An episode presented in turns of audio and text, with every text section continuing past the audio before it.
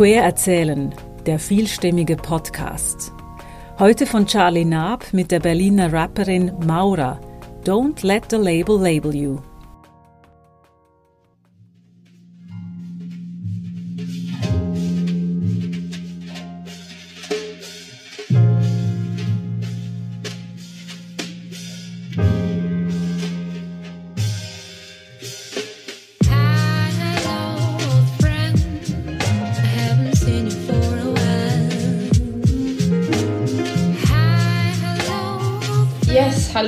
Heiße Maura. Ich äh, lebe seit zehn Jahren in Berlin ähm, und bin damals hierher gekommen, um eben Musik zu machen.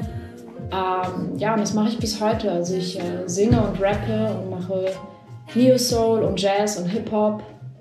Und genau, freue mich hier zu sein.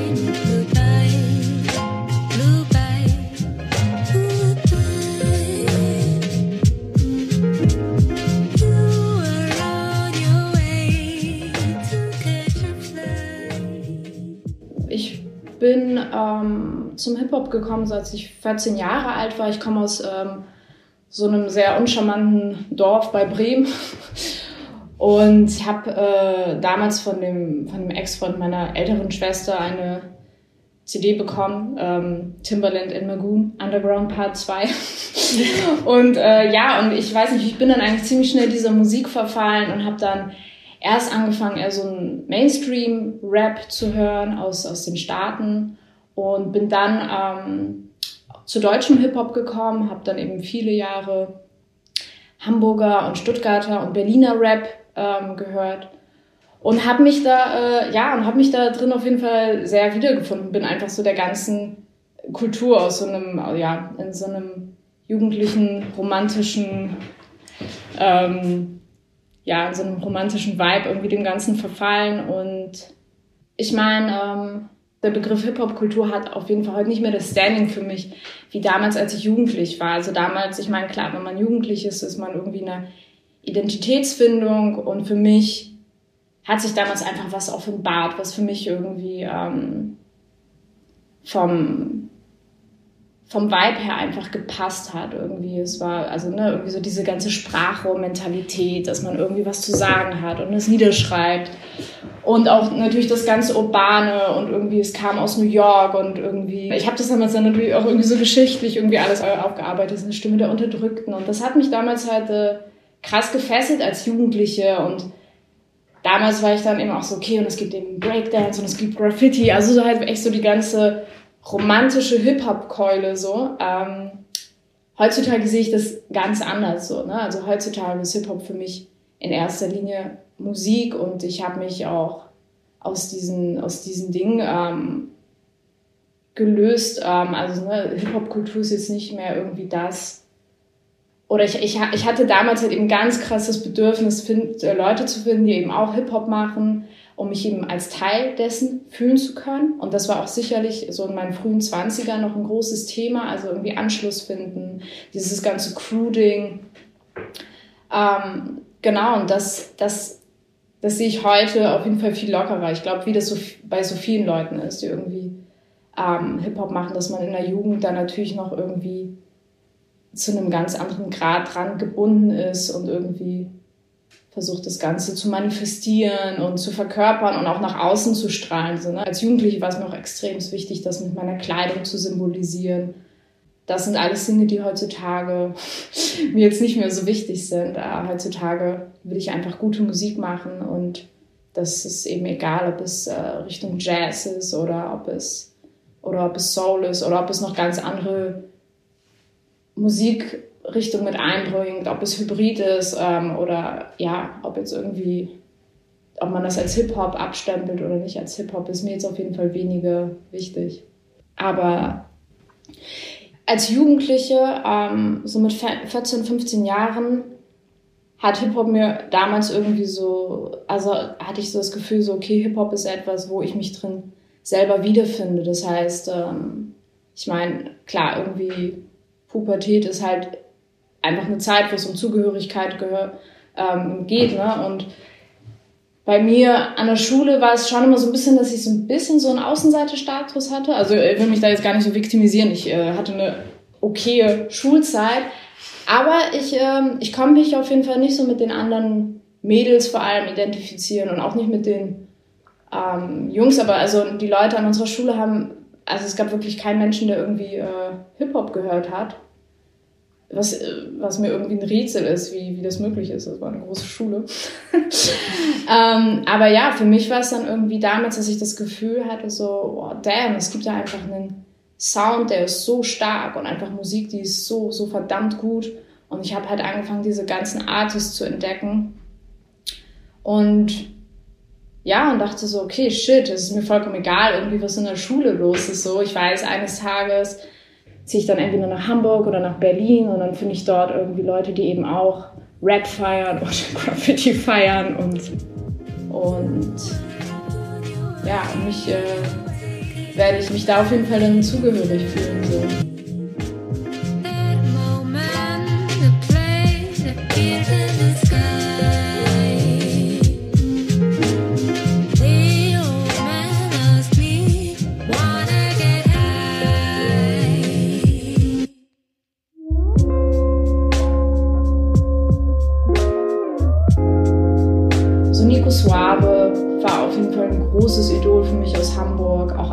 Afrop, Sammy Deluxe.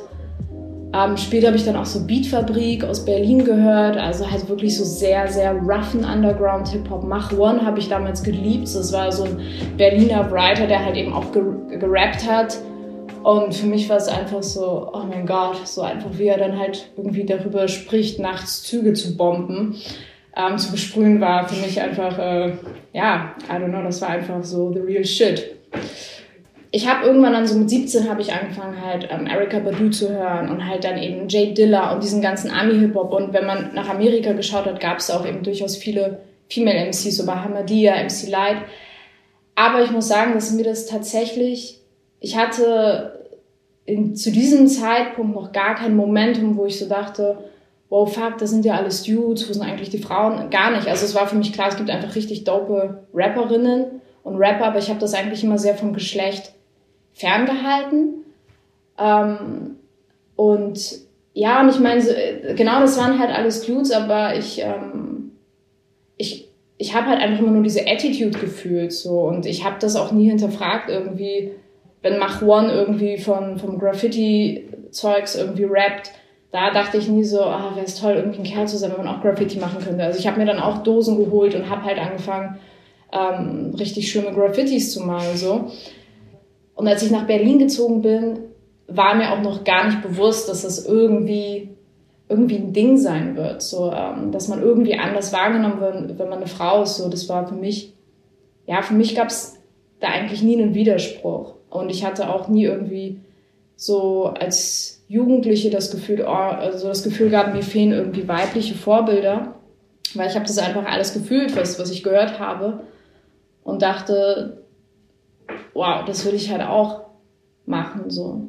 Es war tatsächlich so, dass das Bewusstsein darüber, dass ich eine Frau im Hip-Hop bin, erst in meinen Zwanzigern kam, als ich dann in Berlin hier angekommen bin und es resultierte weniger aus, aus, aus äh, ja, irgendwie welche Vorbilder hatte ich, weil ich, ich hatte meine Vorbilder. So, ich hatte Tribe Called Quest und Slum Village, ähm, Platinum Pipe Pipers, so, I don't know, ich, ich hatte irgendwie einfach Leute, die ich super dope fand. Aber in der Aktion, ähm, als ich dann nach Berlin gezogen bin und halt angefangen habe, auf Cyphers zu gehen oder auf so Beat-Veranstaltungen, aus diesen Interaktionen heraus habe ich dann angefangen, ähm, ja, so Erfahrungen zu machen, wo ich dachte so, shit, ich werde einfach echt immer ein bisschen anders wahrgenommen. Ich hatte so das Gefühl, ähm, ich hatte halt damals ähm, oder bis heute ein sehr, sehr guter Freund von mir, Front to Black, Markus, ähm, ist ein DJ und Selector. Wir waren immer super viel unterwegs. Und mit ihm habe ich dann manchmal halt so gemerkt, wie die Leute ihn behandeln und wie sie mich behandeln. So, ne? Also irgendwie, ich weiß noch so, als ich auf die ersten Beat Geeks Veranstaltungen gegangen bin, was super, super dope Beat-Veranstaltungen in Berlin sind. Äh, da auch absolut no hate. Aber ich habe halt so gemerkt, wenn ich dort angekommen bin, so, dass irgendwie so diese Attitüde, man gibt irgendwie die Leute, die, die Gesichter, die man bereits kennt, man gibt sich einen Handschlag oder so und sagt so, yo, was geht bei dir? Und bei mir war es dann irgendwie eher immer so ein, so ein höflicher Handshake oder halt so eine Umarmung. Oder dann halt immer so diese Frage so, ah, bist du die Freundin von Markus? Was ich halt nicht war. Also wir waren halt Homies. Ja, und es waren dann eher immer so kleine, subtile Momente, wo ich gemerkt habe, irgendwie, äh, irgendwie werde ich hier als erste, in erster Linie als, als Frau wahrgenommen, so. Und das war halt für mich lange einfach kein, kein Thema, weil ich mir, weil ich einfach das Gefühl hatte, so meine ganze Körpersprache, mein ganzes, in Anführungsstrichen, Wissen über die Musik, das ist einfach alles so eindeutig, dass ich halt diesen Dude so absolut gleiche, dass, äh, dass mich das am Anfang einfach ein bisschen, dass es ein bisschen gedauert hat, bis ich das überhaupt gecheckt habe. So, ah krass, ich werde jetzt als Frau wahrgenommen und ich werde jetzt gefragt, mit wem ich eigentlich hier bin. Vielleicht irgendwie dann auch so die ersten Erfahrungen, dass man irgendwie vielleicht so ein bisschen angebaggert, angeflirtet wird obwohl man eigentlich das Gefühl hat, nein Mann, ich bin hier zum Netzwerken und ich will den und den Producer kennenlernen und ich habe äh, Bock, Teil von dieser Crew zu werden. Also es gab immer so zwei Reaktionen und also ich will das jetzt gar nicht so schwarz-weiß malen, aber es gab manchmal so den Typ, wirklich O-Ton, der halt gesagt hat, ah, okay, du bist Female Rapper, ihr habt so diesen Exotenbonus, wo ich mir dachte so, what, ich bin kein Female Rapper, ich bin einfach Rapper. Ähm, und auch bis heute, ja, also irgendwie, ich bin MC, ähm, dieses Wort Rapperin hat für mich keine wichtige Bedeutung. Ich weiß, es ist nicht für alle Frauen so. Für manche ist es vielleicht wichtig zu sagen, ja, ich bin Rapperin. Für mich ist es nicht so. Ich bin einfach Rapper oder I don't know. Ich mache halt einfach Musik.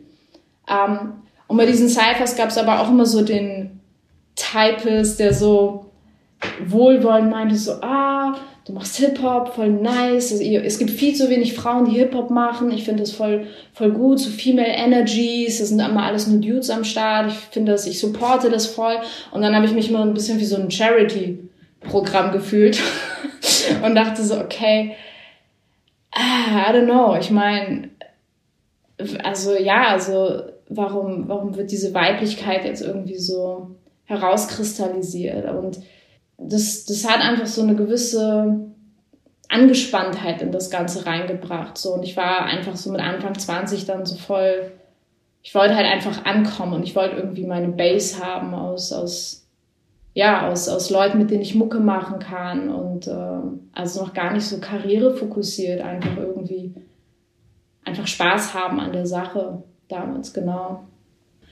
Aber ich hatte nie so einen Moment, dass ich dachte, okay, fuck it, ich mache jetzt so voll den feministischen Hip-Hop deswegen als Antwort auf das Ganze. So, das, das gab es bei mir nie und ich, äh, ich glaube, das ist einfach nicht mein, für mich persönlich nicht mein Ding.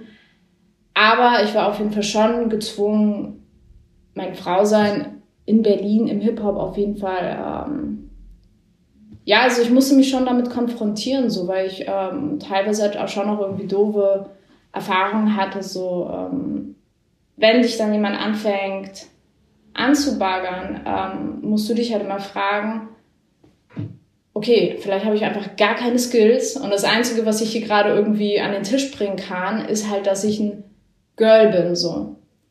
Und das macht dich halt verdammt unsicher mit der Zeit. Das, äh, und ich glaube, das hat auf jeden Fall angefangen, halt Steine in den Weg zu legen, weil ich dann einfach immer wieder mich fragen musste, so, okay, vielleicht, vielleicht ist da wirklich einfach kein Funken Talent da, weil es immer wieder auf diese Situation hinausläuft. Und für mich war es einfach voll verrückt, weil ich habe mich nie als, ähm, also auch gerade in meiner Pubertät jetzt nicht so als das äh, Flirty Girl identifiziert, was irgendwie so alle Blicke auf sich zieht, überhaupt nicht, sondern ich war, ich war einfach schon irgendwie, gerade in meiner Pubertät irgendwie ähm, Tomboy, so. Ich habe halt irgendwie einfach so mein Ding gemacht und habe halt irgendwie echt äh, so gar keinen Fick darauf gegeben, irgendwie wie die Jungs in der Schule mich jetzt finden oder so.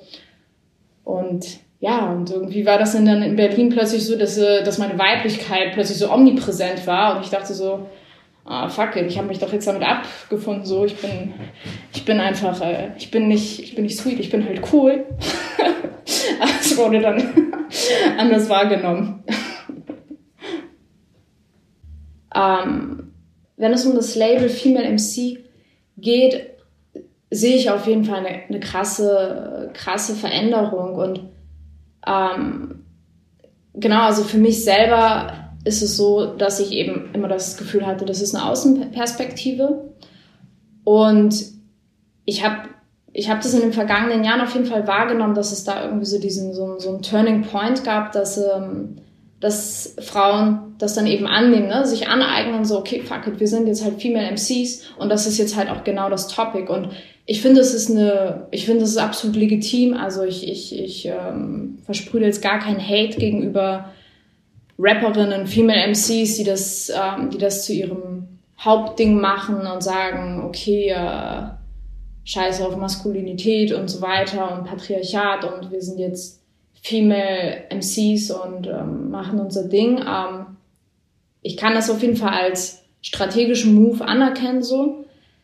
Für mich selber passt es aber tatsächlich nicht, weil ich ähm, damit letztlich doch immer wieder wegrücke von, von, von, von den Inhalten, die ich habe oder von, den, von der Musik, die ich mache und die dadurch doch ein bisschen vom, vom Hauptding halt weggedrängt wird. So. Und ich, ähm, ja, also ich meine, ich, die Frauen, die ich cool finde im Hip-Hop, sind natürlich auch Frauen, wo ich denke, wow, das sind einfach krasse Individuen, das sind Charakter, so, das sind, ähm, aber sind, letztlich feiere ich diese Frauen für das Gleiche, was ich auch an männlichen Musikern feiere, weißt du? Also ich, ähm, sei es einfach für ihr Talent, für, da, für das Gefühl, was sie mir geben, ähm, und ich bin nicht bereit, davon irgendwie abzurücken und sagen, das, das Spannendste an mir ist jetzt irgendwie das, dass ich ein Female MC bin. Natürlich ist das ein Teil meiner Geschichte und auf jeden Fall, es kommt auch in meinen Liedern vor, aber ich, ich, mir stößt es auf, das irgendwie so plakativ zu machen. So, ich bin eigentlich ziemlich raus aus diesen ganzen, ähm, aus diesen ganzen Netzwerken von, von, von musikalischem Female Empowerment. Und ich muss auch sagen, wenn, wenn mir Booker sagen, ja, wir machen Line-Up und äh, bei uns ist es voll wichtig, halt irgendwie 50-50 zu haben, dann denke ich mir so, ey, Digga, mach das, aber sag's mir nicht. Ich find's einfach krass beleidigend so. Ich will in dem Line-Up sein, weil ich, weil ich guten, gute Musik mache, weil ich eine Bühnenpräsenz habe oder whatsoever, aber ich möchte nicht ich möchte nicht ähm, Teil dieser Quote sein. Also das heißt nicht, dass ich per se gegen Quoten bin oder so. Mir, mir, ist es absolut bewusst, warum es ähm, im politischen Kontext, im institutionellen Kontext wichtig ist. Ähm, weil natürlich gibt es strukturelle Dinge, die eben dazu führen, dass Frauen weniger gesehen werden. So. Also was meine persönliche Erfahrung in dem Bereich ist, ist, dass ich so das Gefühl habe, für Frauen gibt es so ein paar Boxen im Hip-Hop oder in der Musik. So, ne? Also entweder du bist ähm, sehr hübsch und sexy und bist irgendwie so ein bisschen so diese RB-Sängerin ähm, oder du bist sehr buschikos ähm, und flexst einfach krass. Ähm, und du, man hat so diese, man hat so verschiedene Labels und ich glaube, dass Frauen bisher noch ein bisschen weniger Space haben, einfach so wirklich Charakter zu sein, einfach Individuen zu sein, weil natürlich äh, so Überraschung halt Frauen sind genauso wie Männer halt an manchen Tagen irgendwie sind sie halt vielleicht sexy und machen einen Track über Liebe oder über Beziehung oder wie, wie nice sie sich fanden, als sie morgens aufgestanden sind oder machen whatever, I don't know. Ähm, aber im nächsten Moment dann halt auch nicht. Und ich glaube, ähm, dass da können wir auf jeden Fall noch nicht von sprechen, dass wir im Musikbusiness an sich ähm, davon befreit sind, dass äh, Frauen jetzt genau die gleichen Chancen haben, weil ich glaube, die ja, irgendwie, man hat schon noch festgeschriebenere Bilder davon, wie eine Frau im Hip-Hop zu sein hat oder in der Musik zu sein hat oder wie eine Sängerin zu sein hat, so, weißt du? Also, ähm, das ist auf jeden Fall irgendwie ein, ein Thema und ich, da wandelt sich auf jeden Fall krass viel und ich glaube, ähm, uns ist inzwischen bewusst, dass äh, Frauen genauso Nerds sein können und genauso ein krasser Selector sein können wie ein Typ ähm, oder, oder Jazzerinnen sind so. Aber ich muss sagen, also ich meine, hier in Berlin gibt es ja auch so, so Jazz-Sessions zum Beispiel. Es gibt also einmal die Femme Jam, die eben speziell auf weibliche Instrumentalistinnen irgendwie sich fokussiert.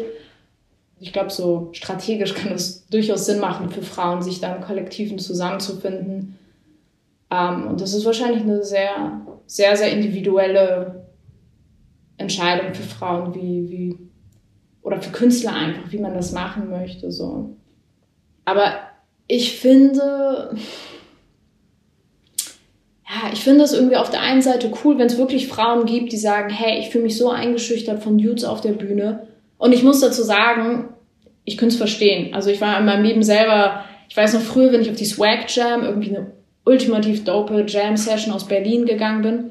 Es war einfach so, man, also ne, es ist ein Open Mic, es gibt Musiker und jeder MC will an dieses fucking Mic. Und du halt auch, also ich als Frau. Und äh, es war schon immer so, dass ähm, man da krass zur Seite gedrängt würde. Einfach weil jeder total hungrig ist, dieses Mic zu bekommen. Und dann, ähm, ja, und dann irgendwie muss man sich da auch nach vorne drängeln und irgendwie gucken dich die ganze Zeit nur Leute verwirrt an, weil was ist eigentlich dieses Mädel da will. Also ich spreche hier von Erfahrungen, die echt schon sieben, sechs Jahre her sind. Ne? Also es ist heutzutage echt inzwischen anders. Also bei Swag Jam sieht man ultimativ ähm, viele weibliche Künstlerinnen inzwischen. Das hat sich auf jeden Fall gewandelt. Aber was ich sagen will, ich finde es, wenn Frauen sich davon irgendwie ähm, eingeschüchtert fühlen, finde ich das absolut legitim natürlich, dass es ähm, Sessions gibt, die nur für weibliche Musikerinnen sind. Ähm, aber ja, es ist, es ist halt echt nicht meins so. Also ich, ähm, bei Musik hoffe ich tatsächlich, dass Musik einfach so so performativ in sich selber ist, dass es, dass es das nicht haben muss und dass es dieses plakative, okay, ich mache jetzt einen strategischen Move daraus, indem ich mir das aneigne. Das kann passieren, aber ich finde, es sollte subtil passieren, weil Musik ist einfach, also ich finde, Texte sind halt immer irgendwie cringy und unangenehm, wenn man das Gefühl hat, ähm, da preacht jetzt jemand irgendwie was, ähm, so in so einer Schwarz-Weiß- in so einem Schwarz-Weiß-Habitus irgendwie runter. Also ist das, äh, das ist einfach nicht meins. Ich hoffe tatsächlich, dass es da möglich ist, ähm, dass Musik da so universell ist, dass es, äh, dass es das nicht braucht. Und ich, ich hoffe sehr, dass Musik diese Kraft hat. Also ich hoffe sehr, dass, ähm, dass wenn eben jemand was zu sagen hat oder es auf eine Art und Weise ähm, sagen kann, die vielleicht noch nicht ausprobiert wurde. Dass ich hoffe, dass, dass, dass wir Menschen per se immer neugierig sind ähm, auf, auf, auf neue künstlerische Inhalte. Und also gerade beim Hip-Hop geht es ja auch irgendwie so, ne, einfach um dieses Ausprobieren, ähm, Vermischen, fresh sein. So, ich meine, keine Musikrichtung äh, macht es so stark wie Hip-Hop, sich das eigentlich so auf die Stirn zu schreiben. So alles muss immer in Bewegung sein. Ich meine, das gilt wahrscheinlich für jede Kunst, aber irgendwie bei Hip-Hop ist es vielleicht noch ein bisschen, ähm, ja, es gehört noch irgendwie, also es, es ist so elementar eigentlich. Aber ich glaube, es wäre auch zu ignorant zu sagen, ja, Musik hat die Kraft, das alles zu verändern und das wird schon. Also ich glaube, wir brauchen tatsächlich natürlich auch die Gespräche darüber. Ähm, und ich, ich begrüße es im Grunde auch, dass, dass, ähm, dass da jetzt in Deutschland auch irgendwie drüber gesprochen wird. Und der Gedanke, dass irgendwie Frauen anders Jazz machen als Männer oder anders Hip-Hop machen als Männer, ist halt einfach ultimativer Bullshit für mich. So Frauen na, also Menschen machen unterschiedlich Musik, Menschen fühlen Musik wahrscheinlich irgendwie unterschiedlich oder vielleicht auch wieder gleich, wir wissen es nicht, aber ähm, das, das stößt mir auf jeden Fall auf, aber gleichzeitig würde ich auch nicht verkennen, dass es absolut strukturelle Unterschiede gibt. Ähm, und der Zugang für Frauen natürlich schwierig ist, aber ich glaube, wir müssen halt ein bisschen aufpassen, dass wir nicht zu arg abrutschen in so ein, ähm, dass wir so exklusive Zir Circle machen, weil lässig ist das entgegen, entgegen des Geistes von Musik, meiner Auffassung nach. I just woke up, my dream broke up, life seems so and there's no love, there's no love, shit don't feel right, right, can't pretend to feel sunlight, it's kinda like my skin's inside. Babe, I look to you like a day I'm feeling blue. But I got sad news, steady as tattoos, makes you confused until you start to lose. Sanity quit. Out of my body shit. No slipping on Bacardi, bitch. My demons have a party with. Memories, future fears. No batteries and fewer gears.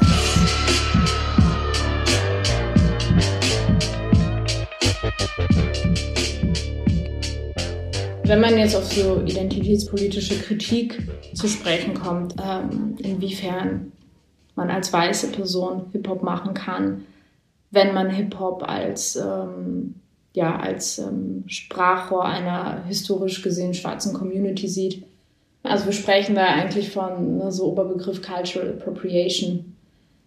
Ähm, und ich, ich muss ehrlich gesagt sagen, ich, ich will mich bei diesem Thema nicht zu weit aus dem Fenster lehnen, weil ich weiß, dass es ein sehr, sehr umstrittenes Thema ist. Ähm, und ich habe auf jeden Fall diese, diese Punkte in, in, den letzten Jahren also immer wieder mal gehört, so ähm, ob das eigentlich cool sei, als Frau, ähm, äh, als weiße Frau Jazz oder Hip-Hop zu machen. Ähm, aber ich glaube, ein Musikstück das wird produziert, das wird in den Raum gesetzt und danach macht es einfach sein Ding. Also ich glaube, wir müssen tatsächlich Musik und Kunst als Organismus sehen, der, der mit allen Menschen frei kommuniziert und kein Mensch hat das Recht zu sagen, oh, ich mache jetzt Kunst und die ist aber nur für die und andere werden sie nicht verstehen. So funktioniert das nicht. Also so, so funktioniert einfach Kunst nicht. Kunst ist per se etwas in Bewegung, Hybridität, Kunst ist immer eine Vermischung von, also ich meine, Jazz und äh, alles ist, ist immer ein, ähm, ein Vermischen voneinander. Und wir sprechen hier letztlich immer von, von, von menschlichen Emotionen. Ähm, ähm, wenn The Roots einen politischen Text machen, beschreiben sie damit menschliche Gefühle.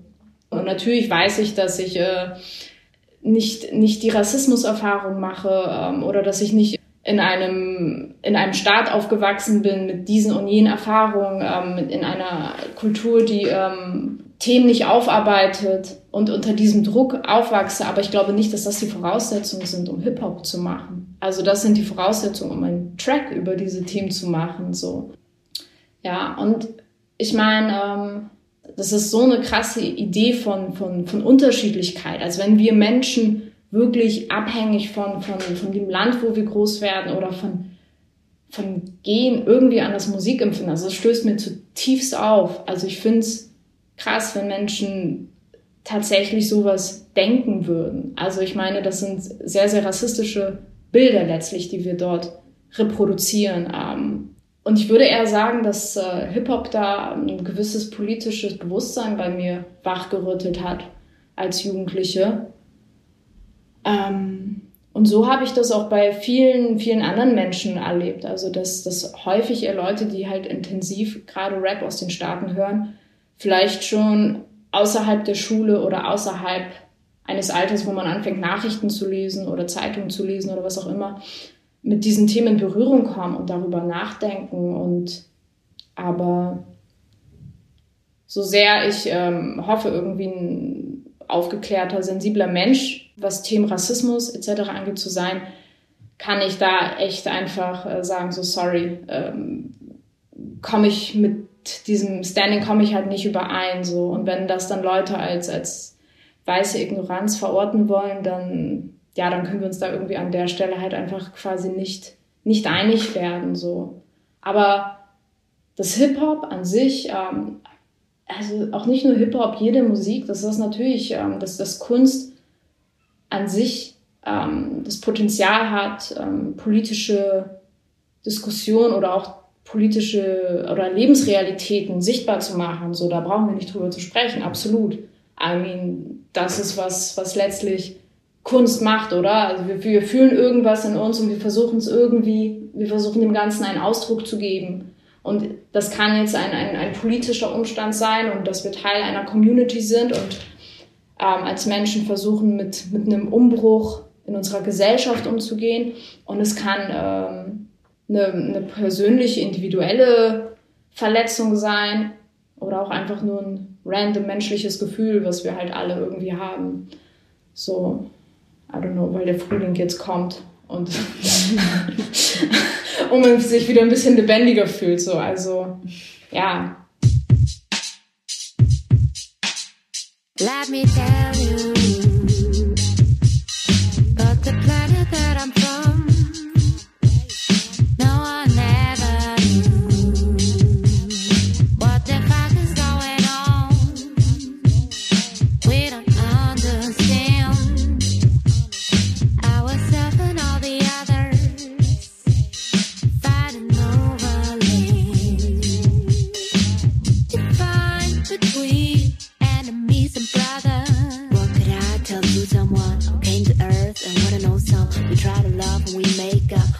Is lost, we break up. We truly like to inspire. Some people's minds are on fire. Rusty, some are rusty. Both of them don't they got me. I did develop on that arty shit. I never played with a Barbie bitch. Excuse my language, I just get really annoyed and upset when I see people who are bred in the plastic. They are paying boring bitches that is wet. I'm off topic, let me get back. Humans do not need a reason All the shades. We fall loosely in the moody states. Sometimes all we need is a juicy cake or a booty shake or a friend who makes us laugh. Wenn man so die Thematiken in meinen Liedern betrachtet, ähm, muss ich wahrscheinlich feststellen, dass obwohl ich jetzt irgendwie so, ne, irgendwie, I don't know, nenn mich halt nicht Female MC und ich möchte, das ist nicht mein Ding in diesen ganzen Kreisen drin sein und ich möchte nicht auf einem Label sein, was sich primär über weibliche Hip-Hop-Artists definiert oder ich möchte zumindest nicht wissen, dass ich Teil einer Statistik bei einem Booking auf einem Festival bin. Wenn es um meine Songtexte geht, muss ich wahrscheinlich ähm, dann aber schon sagen, dass ja, es geht tatsächlich viel um, um Identität. Es geht viel um menschliche Metamorphose. Ähm, es geht viel um. Ähm, ich glaube, ich versuche so ein bisschen so gewissen menschlichen Gefühlen einen Ausdruck zu geben. Aber ja, inzwischen ist es eher so, dass ich, ähm, obwohl, obwohl Themen wie, wie Frau sein ähm, oder eben vielleicht auch Vergangenheit abzustreifen oder ähm, sich mit Vergangenheit sich mit Vergangenheit zu versöhnen oder so, obwohl das alles Themen sind, die auf jeden Fall in meinen Liedern vorkommen, ist es so, dass ich inzwischen ähm, sehr intuitiv schreibe und sehr einfach den Stift in die Hand nehme und mich dann quasi von der Musik leiten lasse. Also gerade jetzt mit Fred Red war es so, dass äh, das Ganze sehr, sehr intuitiv entstanden ist. Ähm, also das beste Gefühl, was ich nach dem Schreiben haben kann, ist, ähm, ich glaube, es war Platon, der gesagt hat, äh, so dass der Mensch quasi, dass es so eine Ideenwelt gibt und der Mensch öffnet nur das Fenster oder der Philosoph öffnet so das Fenster zu dieser Ideenwelt und ist eigentlich nur so eine Art äh, Transmitter von diesen Sachen aus der Ideenwelt, die dann in die reale Welt rüberkommen. Und also ich will mich jetzt auf keinen Fall mit Platon vergleichen. Aber ich glaube, das ist so das, das ist so das beste Gefühl, was ich beim Schreiben haben kann, wenn ich das Gefühl habe, dieser, der Stift wird geführt, nicht von mir. Also nicht, dass ich versuche, da jetzt noch irgendeine Facette an mir zu zeigen, sondern einfach, wenn ich sehr, sehr ehrlich schreibe und das ähm, unterbewusst ehrlich ist und dann ich eigentlich so dieses Gefühl habe von, shit, wusste gar nicht, dass, äh, dass ich diese Metapher in mir trage oder so. Das ist eigentlich so das beste Gefühl, ähm, was ich mit einem Text haben kann. Ähm, und das habe ich einfach für mich selber festgestellt, dass das dann gut funktioniert, wenn ich wirklich loslasse. Also von jeglicher Intention, aber wenn ich eben nicht darüber nachdenke, ähm, boah, shit, ich möchte irgendwie das und das beleuchten. Gleichzeitig ist es so, dass es bei diesem Album auf jeden Fall so war. Fred Red ähm, ist ein sehr, sehr guter Freund von mir und wir verbringen sehr viel Zeit zusammen und wir reden über sehr viel. Also es kann dann irgendwie über eine, ähm, über eine, weiß ich nicht, über eine Affäre sein, die man back in the days hatte oder über, ähm, ja, über einfach aktuellen Shit, der irgendwie in den Nachrichten ab, abgeht oder ähm, wenn man manchmal das Gefühl hat, dass Menschen irgendwie unterschwellig so oder so zu einem sind und wenn man dann verwirrt ist, wie man damit umgehen soll, und dann reden wir einfach darüber und häufig ist es dann so, dass dann irgendwie zwei Tage später dieses Thema in einem der Lieder verarbeitet wurde. So. Letztlich versuchen wir immer irgendeinem inneren Gefühl einen Ausdruck zu geben. Das können Erinnerungen sein, das können ja irgendwas, es kann etwas sein, was wir für uns als Menschen irgendwie in unserem Werdegang plötzlich, also so einen Aha-Effekt haben und denken, ah, okay, ähm, ich trete mal in dieses oder jene Muster hinein. Ähm, I don't know, also ich meine, Texte sind einfach das, alles um uns herum. Also ich filter da eigentlich sehr, sehr wenig. Ich, also ich habe keine Themenschwerpunkte, wo ich mir sage, ah, ich will noch so einen Track über, keine Ahnung, dass ich sage, so Mental Health ist jetzt mein Ding oder wie sich so eine, wie sich eine Depression anfühlt und wie sich dann der Moment anfühlt, wenn wenn es vorbei ist. So, und das sind jetzt meine, das sind jetzt meine Themenschwerpunkte. Das, ähm, das habe ich nicht, aber es kommt ganz automatisch. Und ja, absolut, das sind, das sind Erfahrungen und Gefühle und einfach viel Nachdenken über, über über, über das, was einem gibt, aber auch das, was, was Freunde durchmachen, um das, was, was man liest, Bücher. Ähm, ja, Saki Ibrahim, so eine ähm, Sängerin, hat mal in irgendeinem so Text von sich ähm, irgendwie so gesagt, so, people keep on asking me what inspires me. And I just say everything. So, und das ist, also es klingt zwar irgendwie banal, aber das, so ist es halt einfach. Das, äh, damit trifft sie es einfach voll ja, im vergangenen Jahr habe ich äh, mit Fred Red ähm, das Album aufgenommen, Grimus aufgenommen. Und es wird im April veröffentlicht auf Sichtexot. Ähm, worüber ich mich sehr, sehr freue. Dustin, Fred Red natürlich auch. Ähm, weil es ja, also wenn irgendwie ein deutsches Hip-Hop-Label, dann auf jeden Fall Sichtexot. Und auf diesem Album verhält es sich, würde ich sagen, so, dass ähm, sowohl der Sound wie auch inhaltlich es äh, total ähm, ja, in alle Richtungen schießt. Also es ist, es ist sehr, sehr divers. Ähm, eine gute Freundin von mir, die das Cover gemacht hat, Clarissa Kannengießer, meinte, das ist ein bisschen wie so eine Wundertüte, wo man immer nicht so richtig weiß, was man als nächstes rauszieht. Ähm, ich, und den Vergleich fand ich eigentlich ganz, ganz gut. Ähm, ja, aber es ist irgendwie, es hat viel Jazz drin, es hat aber eben auch wirklich punchende Hip-Hop-Beats. Ähm, es ist ziemlich futuristisch, würde ich sagen, hat RB-Elemente. Und ja, und Grimus, ähm, das, das Album ist benannt nach, äh, nach dem Roman von Salman Rushdie.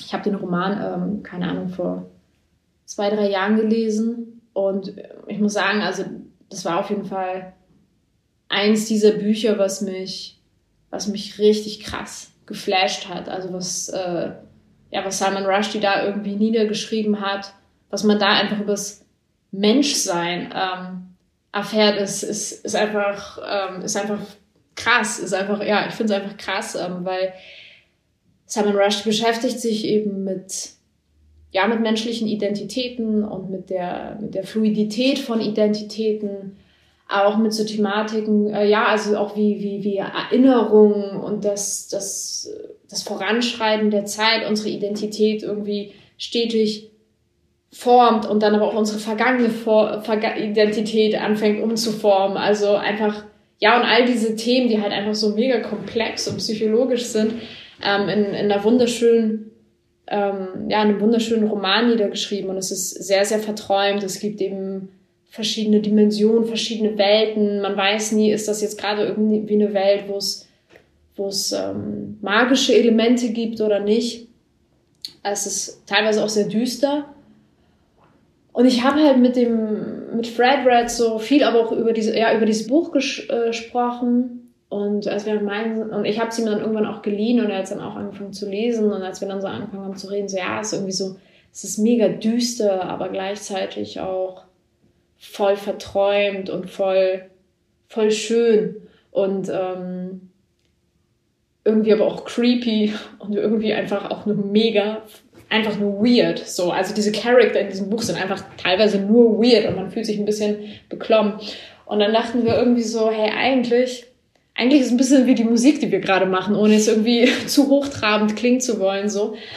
Aber ja, irgendwie dachten wir, dass das passt einfach voll. Und ähm, inhaltlich ist es schon so, dass einfach viele der Tracks auf Grimus sich ähm, sich damit auseinandersetzen. So. Also so Place Called Unknown ähm, ist ein Track, wo es um so den Wunsch geht, ähm, an einen Ort zu gehen, der, der einen selber noch nicht beschrieben hat, aber den man selber auch noch nicht beschrieben hat, der eben noch ganz fremd ist, wo man quasi noch ankommen kann und sein kann, wer man sein möchte. Und man kann sich quasi vorstellen als irgendeine Person, die, als wie man sich gerade fühlt. So, ne? Also dieses noch nicht abgestempelt sein, die Zeit hat noch nicht ihre Spuren hinterlassen. Ähm, und das sind irgendwie alles, ja, alles ähm, so Themen, wo ich das Gefühl habe, die, die kommen auch in diesem Roman drin vor. Und ähm, ich finde Simon Rushdie ist einfach ein krasser Charakter. Ähm, mit, ja, auch mit einem krassen Lebenslauf. Und wir haben auch tatsächlich einen Track, der eben auch Salman Rushdie äh, heißt. Das ist so ein, das ist ein Rap-Track, wo ähm, quasi im ersten Part ein Mensch versucht, so den, den Versuch startet, ähm, einem Alien unser menschliches Dasein zu erklären und ein bisschen was über uns Menschen zu erklären, so von ganz banalen Dingen von, ja, wir versuchen halt irgendwie einfach uns gegenseitig zu lieben und wenn es mal irgendwie schwierig ist, dann vertragen wir uns halt wieder, aber dann springt es halt auch im nächsten Verse, äh, im nächsten Part gleich irgendwie zu, zu sehr politischen Dingen und dann im zweiten Part ist es eben, dass ein Alien auf uns Menschen draufschaut und halt so ein bisschen so eine Bilanz zieht, so was, was geht eigentlich mit euch, mit euch Homo sapiens so. Und ähm, ja, auf dem Album ähm, haben wir auch Malik Diao mit am Start, Rosenfeld, also viele Jazzmusiker. Ähm, und es ist, I don't know, also soundmäßig ist dieses ganze Teil auf jeden Fall auch super epileptisch. Also Fred Red ist halt einfach ein, ja, ein top-notch Beatmaker. Also, und hier lehne ich mich nicht so weit aus dem Fenster. Er ist einfach wirklich, I'm sorry so, aber es ist einfach Deutschlands fucking bester Produzent. I'm sorry. Und ich weiß, ich hoffe, Suft Daddy hört das nicht.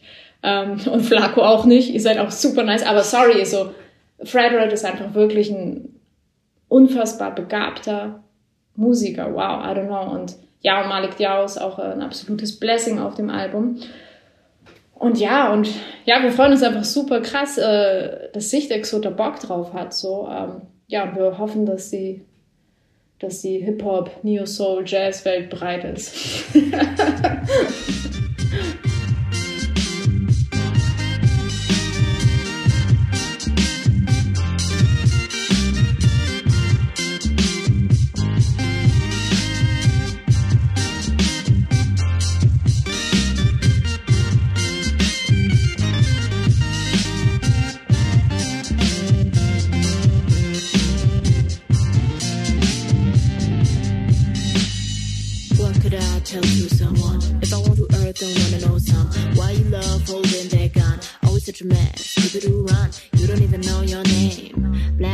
Asians, sort of the game. You look all the same, but you label like insane. Is it because of the people that's straight? This ain't gotta be a fate. You should watch this out much more. You will find yourself, I'm sure. I came here as friend. I see beauty in your lens, shaking hands, really good bands. Wish our planet had elephants. All you need is less ignorance. Ähm, ja, also wenn man so auf die, auf, auf das Thema Zugehörigkeit blickt, ähm, und auf meinen musikalischen Werdegang, ähm, glaube ich zum einen, ja, M Musik hat immer was mit Zugehörigkeit zu tun, weil letztlich du irgendwann den Wunsch hast, dass, dass Menschen etwas von dir hören oder dass du ihnen ein Gefühl gibst, mit dem sie sich selber identifizieren können. Dass du es eben nicht nur für dich machst, sondern dass du in der Lage bist, etwas über das Menschsein auszudrücken. Und diese Zugehörigkeit entsteht dann eben aus der Resonanz von den Menschen, die dir, ja, sei es irgendwie bei einem Konzert zu applaudieren ähm, oder sich einfach deine, deine Musik downloaden und du merkst, oh shit, äh, die Leute haben da einfach Bock drauf. Das, das erzeugt auf jeden Fall Zugehörigkeit. Und ich meine, ich muss sagen, ich habe ähm, selber, was meinen Migrationshintergrund angeht, noch nie so arg darüber nachgedacht, inwiefern meine Erfahrung ähm, damit zusammenhängen könnten. Und ich will es auch nicht irgendwie zu arg psychologisieren, weil, I don't know, vielleicht, wenn ich einfach, vielleicht, you know, wenn ich Deutsch wäre, vielleicht wäre ich genauso auf Jazz und Hip-Hop gekommen. Wahrscheinlich, vermute ich mal. Ähm, aber nichtsdestotrotz, ähm, ist es schon so, glaube ich, dass ich sehr, sehr früh irgendwie angefangen habe zu merken, dass Menschen Kategorien haben und dass man aus diesen Kategorien rausfällt, obwohl man das gar nicht weiß. Also das ist auf jeden Fall schon etwas, was ich ähm, ja selber in meinem in meiner Biografie erlebt habe. Ich meine, ich, ich komme aus einem kleinen Dorf bei Bremen, ähm, was schon sehr konservativ ist, würde ich sagen. Also nicht, nicht katholisch konservativ, absolut nicht. Das ist der Norden. Aber es ist so, ja, es ist irgendwie alles so, keine Ahnung, jeder fährt halt irgendwie ein Audi und man ist halt normal. Ähm, und also so, ne, keine Ahnung, so, so sehen das irgendwie die Leute da. Und ich habe dann angefangen in der Grundschule ähm, schon zu merken, dass Kinder viel darüber geredet haben, dass äh, meine Mutter aus Polen ist.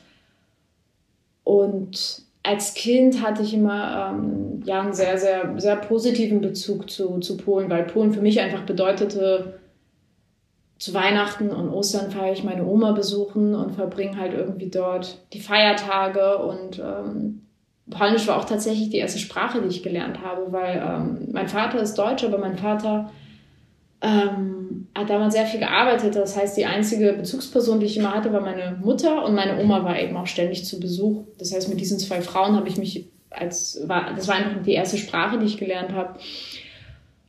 Und dann war es halt so, als ich dann anfing, irgendwie so ein bisschen älter zu werden, so acht, neun, da habe ich schon eben anhand der Reaktion von anderen Kids gemerkt, dass es äh, eben was sehr negativ behaftetes ist und dass ähm, Kinder mir immer gesagt haben, ah, wir sind hier in Deutschland, hier wird Deutsch gesprochen, wenn meine Mutter mich vom Kindergarten abgeholt hat und sie mich dann irgendwie mit ihrem rollenden R Maura so gerufen hat, das war halt irgendwie für mich dann immer nur so, oh mein Gott, Mutter, sei ruhig. Ähm, und das, das hat sich tatsächlich viele Jahre so äh, weitergezogen, dass ich dann einfach irgendwann versucht habe, dieses Polnischsein äh, einfach zu verheimlichen und mich da möglichst gut zu assimilieren. Also ich muss mich nicht assimilieren, weil ich, äh, ne, irgendwie, man sieht es mir nicht an, dass ich aus Polen komme, man hört es nicht in meinem Akzent.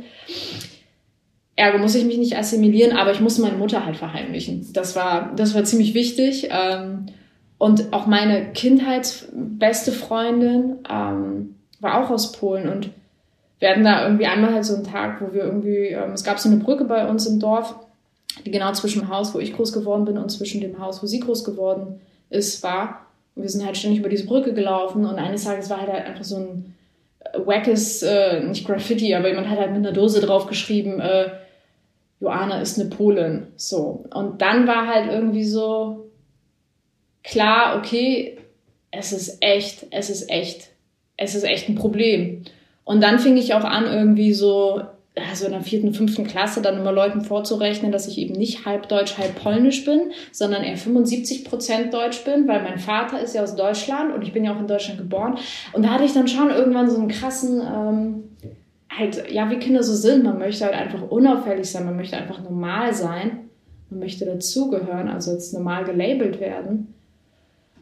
Und das, also es war, glaube ich, schon auf jeden Fall so irgendwie so eine erste Erfahrung, wo ich gemerkt habe, oder dann später auch in der Schule, dass dann irgendwie Leute halt ständig so mit diesen Prostitutionswitzen kamen oder mit so Autoklau-Geschichten ähm, oder mit so komischen Armutsjokes irgendwie. Ähm, und dass ich dann da gemerkt habe, so wow, es ist einfach scheißen, scheißen nervig und ich möchte nicht, dass, dass die Leute das wissen.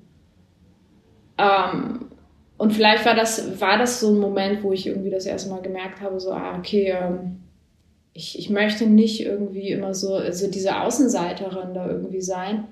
Aber ich muss sagen, das hat sich dann auch ziemlich ähm, in der Pubertät, so mit 14, 15, hat sich das wirklich sehr gelegt. Also ich hatte nie einen Moment, wo ich irgendwie war so, embrace my Polish heritage, ist auch nicht mein Ding.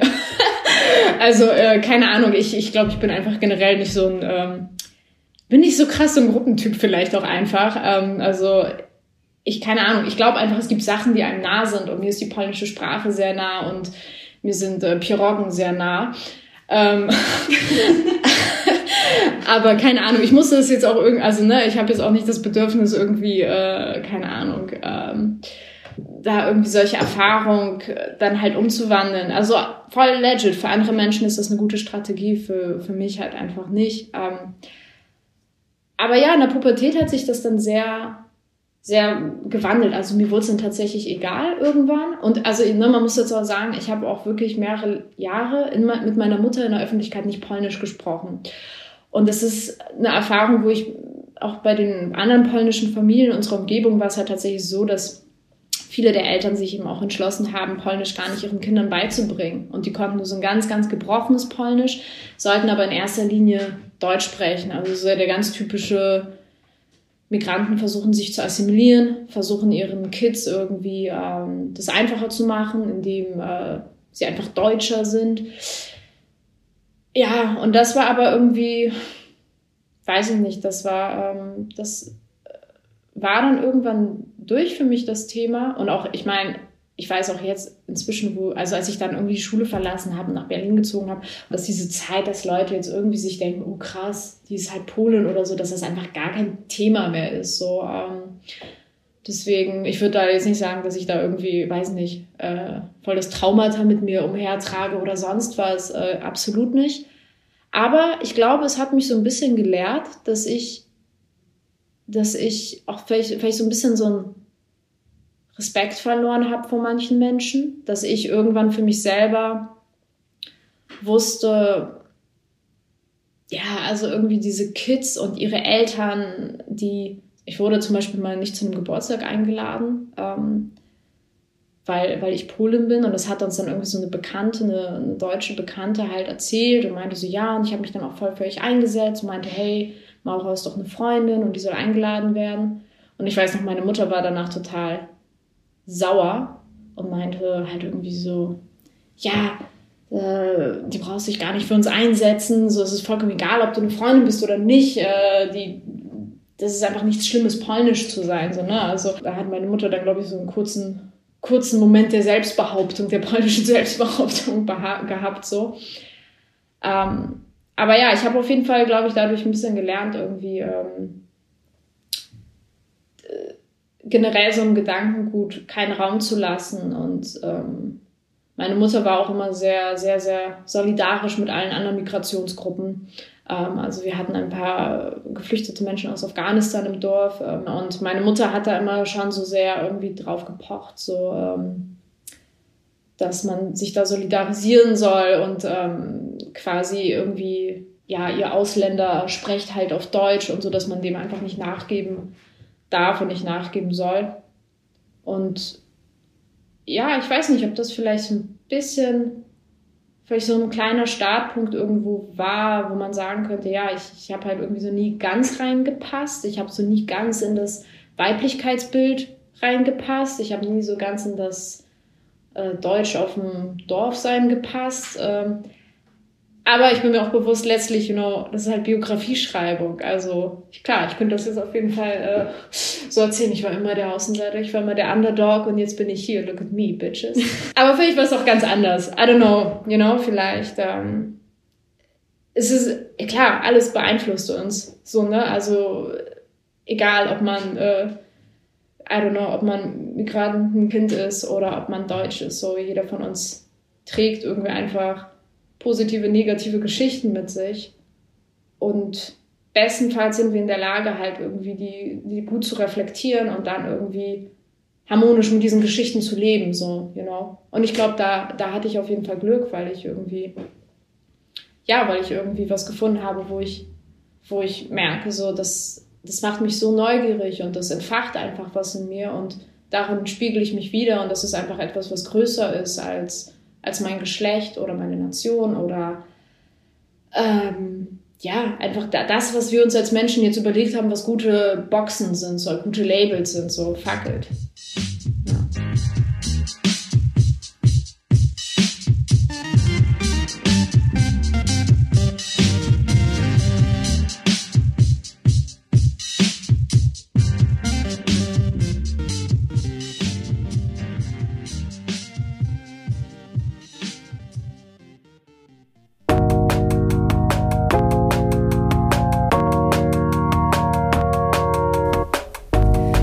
Queer Erzählen ist im Rahmen der Winter School 2021 am Institut für Sozialanthropologie und dem Ethnographic Media Space der Universität Bern entstanden.